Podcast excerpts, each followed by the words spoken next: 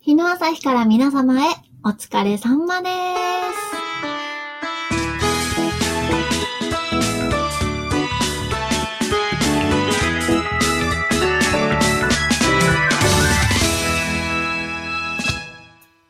はい。皆さん、こんにちは。日の朝日です。え第12回目の配信でございます。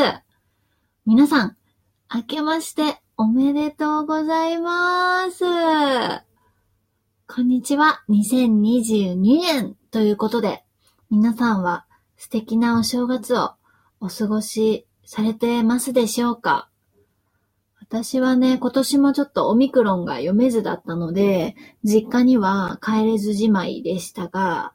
まあ、こっちでね、思う存分、だらだらとお正月を過ごしております。この一日中常にお腹いっぱいな感じが、本当お正月だなって思わせる感じですね。私はあの今年初めて自分でお雑煮を作るっていうことをして、今まではその親が作ってくれたお雑煮しか食べていなかったので、今年はちょっと自分で作るかと思ってやったんですけど、そのあのお雑煮を作る中で一つ発見というか、そうだったんだっていうこう気づき的なことがあったので、今日はあのその話をしたいと思います。で、それはあの何かっていうと、あの、お雑煮に入れるお餅なんですけど、こう実家の、実家では、やじろって言って、お米のつぶつぶ感が残ってて、で、あんまり食べるときもあの、普通のお餅みたいに、ビヨーンってあんまり伸びない。あの、よく見る、こう、いわゆるお餅じゃない、そういうやじろっていうお餅があって、で、それをお雑煮に入れて食べるので、あの、やっぱりこういうなんかこう自分で作るぞっていう時って、こう実家の自分がこう普段食べてるものを再現したいなって思うじゃないですか。なので、そういう具も同じものを使いたいなって思って、あの、いろんなところでその矢印をね、探してたんですけど、全然売ってないなって思って、なんで、えー、とかって思って、ネットで矢印についてこう調べたら、実はその矢印さんは自分が生まれた地方独自のものだったっていうことが分かって、あの、12月、12月かなにすごい衝撃を受けたっていうことがありました。で、まあそれでそもそも矢印ってあの、普通のお餅と何が違うんだっていうところについても、こう、改めてちょっと調べてみたので、あの、その結果をね、今から皆様にも、あの、ご報告したいと思います。そんなにたくさんの特徴はないですが、まず、一つ目です。一つ目の特徴は、あの、さっきも私、こう、お米のつぶつぶ感が残ってるっていうお話をしたと思うんですけど、まあ、そのつぶつぶ感は何ぞやっていうところの話で、こう、やじは、もち米だけじゃなくて、あの、うるち米も混ざっているという。これがそのつぶつぶ感の正体だったということで、うるち米っていうのは、あの、普段私たちが食べている、まあ、いわゆるご飯のお米、まあ、普通のお米っていうことで、なんでそのもち米の中に普通のお餅が、お餅じゃない、お米が混ぜられてるので、それがつぶつぶ感を生んでいるということでした。で、二つ目の特徴、二つ目っていうかこれがもう最後の特徴なんですけど、こう、あんまりお餅みたいにビヨーンって伸びず、歯切れがいい。なので、えっと、喉に詰まりにくい、みたいです。確かに、こう、そう言われてみれば、あの、伸びはしないから、本当普通のお餅と比べて、こう、ちゃんと噛めるっていうか、こう、き、噛んで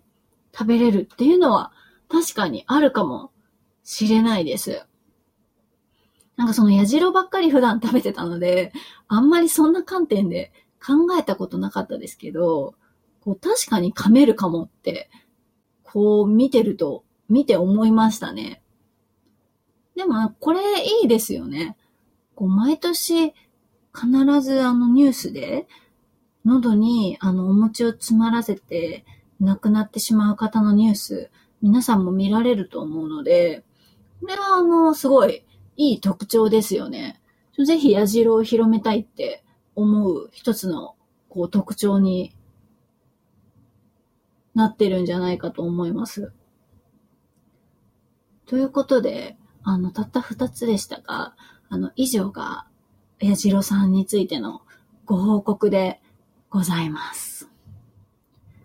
なので、あの、このあたりではね、あの、買うことができないんだっていうことが分かったので、あの、普通のね、あの、お餅を使ってお雑煮を作りました。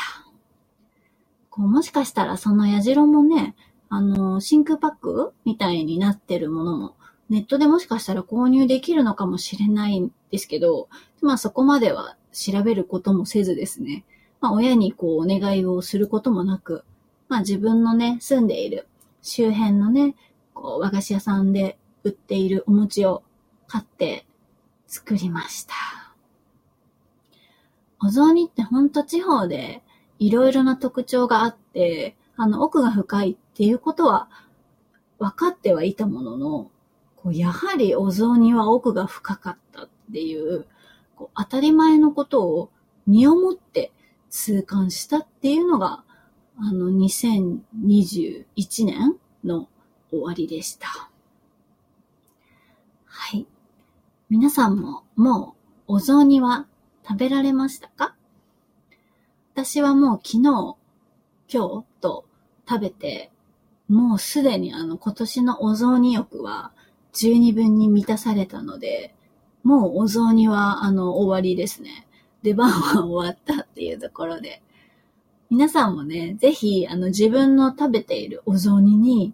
どんな特色があるのか、ぜひ調べてみていただきたいと思います。こう思わぬ具材にその特色が秘められている可能性が大きいですね。こう、具とかってやっぱ、ほんと地方で全然出汁とかも違うので、まあ当然に特色があるって思っていたんですけど、まさかそのこう、どのお雑煮にも入っているいるであろう、お餅に私は特色が隠されていたなんてことを全然思ってもみなかったので、こう、え、お餅にも特色あったのかとかって思って、びっくりいたしました。ということでね、あの、少し短いですが、第12回の配信を終わりたいと思います。えー、Twitter、インスタを日の朝日アンダーバー OS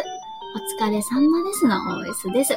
日の朝日アンダーバー OS でやっておりますので、フォローとよろしくお願いいたします。えメッセージもお待ちしております。えー、本年も日の朝日から皆様へお疲れ様ですの気持ちを込めて全力でお送りしていきたいと思っておりますので、ぜひぜひよろしくお願いいたします。では皆さんも引き続き良いお正月をお過ごしください。ではまた次回。バイバーイ。